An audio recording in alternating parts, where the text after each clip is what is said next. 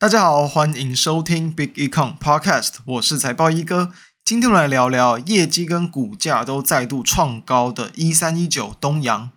喜欢我们也欢迎订阅我们的频道。在音乐结束后，就开始今天的内容。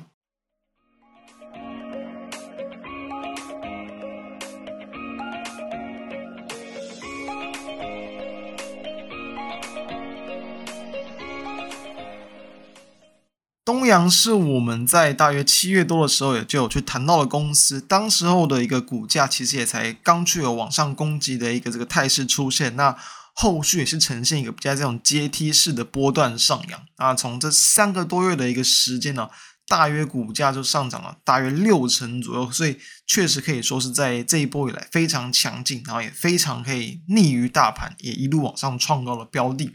当时候其实我们有去谈到，不论是从他当时候所公布比较近期的一些业绩啊，它的本一比评价，整个产业的一个状况来去看，确实我们认为是说它相当有条件再去创下波段新高。最简单的方式就是说，你从它今年预期的获利嘛，会比起去年来的高。那当然，股价要再去创下一个波段新高或突破先前高点，其实是没有太大的困难，就单纯从这样子看起就可以了。好，那假设我们再去搭配说，比如说经营层对于说目前或者对于说明年的看法来去看，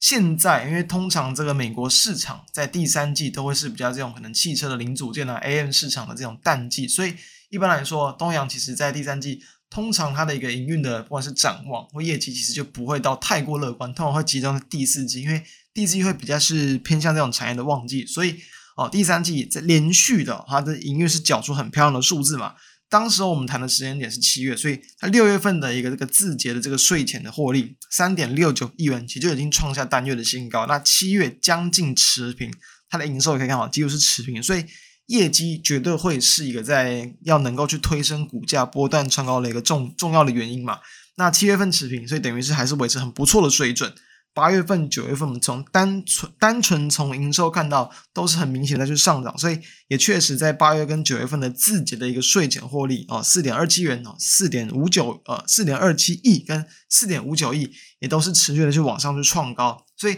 淡季不淡，也就是让它在这个股价能够持续去往上拉高，以及在我们录制当下嘛，这个十月十二号股价又能够再继续往上去攻到这个涨停板的原因，因为他们也是在前一天才去公布说这个九月份的这个自结获利，好，业绩很漂亮，那到底是为什么？当时我们有谈到，其实哦，这也跟说不包含像中国的车市回温，这是一个原因，但是呢，我们要知道，其实。东阳它有大部分的这个营收，就是可能六七成以上都是收美元为主，等于其实美国市场还是占它的一个非常大的一个营运比重。而其实东阳它在自身的营运产品比重来说，大约七成是做 AM，就是这种可能售后维修的一些这种市场，三成是做 OEM，所以 AM 这块一定会是它最主要的这个主力，也是大家过去再去归类说它在这个概念股或类股里面哦，是归类在这种 AM 市场这一块。而 AM 市场这一块，我们之前有谈过，其实就是因为美国的这个 State Farm 这一间这个就是做这种汽车相关保险的公司，在去年底，他们有去纳入了就是更多这种塑胶件的一些这种保险的涵盖范围，因为过去比较说是偏向在这种钣金件、金属件，自然也是东阳有做了一块，但是还不到它的这个 AM 零件的这个可能没有到超过一半的水平，所以呢。纳入了更多这种塑胶件的一些理赔范围，就会让这个美国的这种车市市场，或者是这种就是开车的人，他们会更愿意去用到这种 AM，就是这种非原厂的零件。因为哦，其实，在最近这几年来去看，美国就是因为过去在针对这种比较呃副厂的这种保险没有涵盖到，导致说他们其实在这种你选择原厂的零件，或者是选择副厂的零件，跟台湾的差距是非常的大。以台湾来说，台湾可能大约有八成以上，就是可能你再去做一些车用的一些这种维修处理等等，可能就是用会选择比较便宜的副厂，它的比例呢是是有去超过到八成以上的。相对来讲，美国反而用原厂，反而是占了大约八成，这中间的差距是相当的大，等于说。当这样的一些，比如说汽车保险公司开始去纳入一些副厂的理赔范围之后呢，可以预期说，诶，这个原本只有两成左右的一个 AM 的一个使用率，它就有可能会有大幅度的提升，这就会是这个推升东阳营运的一个主要的一个原因之一。所以说，你搭配到说，比如说经营层对于说明年的一个 AM 市场的一个成长看法，预期说还会有一个十趴以上，那我们单纯就是用这样的计算，来去再加上说今年预期的获利来去看的话，我认为这就会能够应该也足够去推升东阳的本益比持续的去拉高。所以其实当时我们去看到，当时我们去抓嘛，就是因为上半年其实我们认为说去赚两块以上不会很难，然后呢再等于说，比如说你用比较保守的预估，全年去赚四块钱以上。再对应到，比如说是东阳它的一个，比如说预估的一个本益比中值，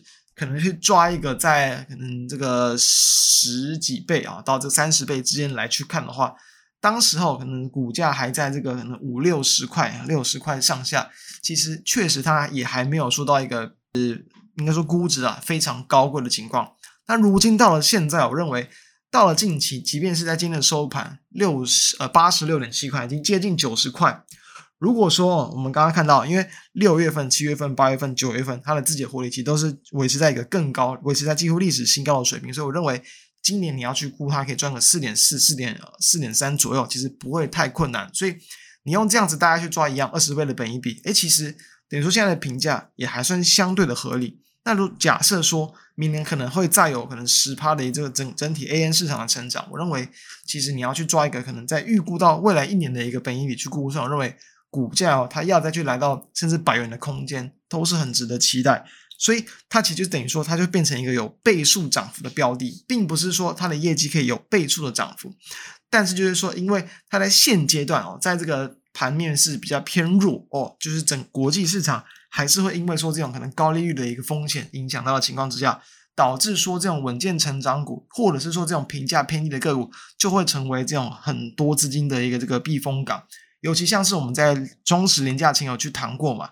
那段时间我们去谈过，就是说，哎，反而最近最最近这段时间点，很多的一些内资法人他们的一个买进标的，哎，不一定就是选择可能盘面最具题材，或者是比如说，甚至可能也就是没有那么去聚焦这种 AI 的一些这个类股，反而就是说在 IC 设计上嘛，就是一些比较这种低评价哦，会具有更多的比价空间，所以也确实可以看到，像是在这个双十廉价之后，哎。有一些 IC 设计股，比如说像联发科嘛，也是要去往上去攻击。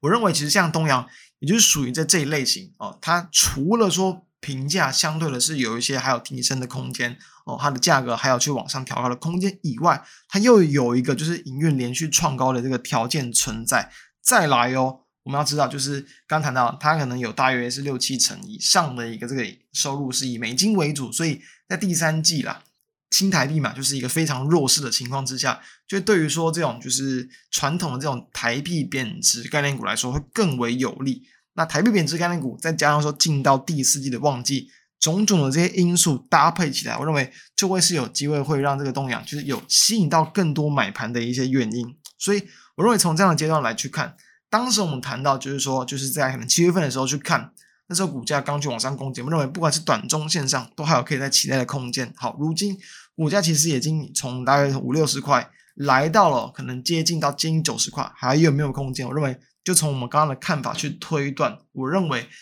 在一个评价期都还有在往上的调调整的空间，以及目前也大约才是在一个可能就明年的获利。大约就是在一个近年的一个本益比中值的情况去估算一下，我认为其实还可以去期待股价刚去呈现一个高浪整理往上突破，我一样一样认为说短线啊、中线都还有在值得去期待后续股价表现的空间。那分享大家参考。那这以上的一些相关的一些内容都会放在我们的 Bitcoin 网站跟 FB 上，欢迎大家可以去浏览。那也希望大家能够去持续锁定我们节目，都会持续去分享更多更有潜力的一些标的给大家。我们下周再见，大家拜拜。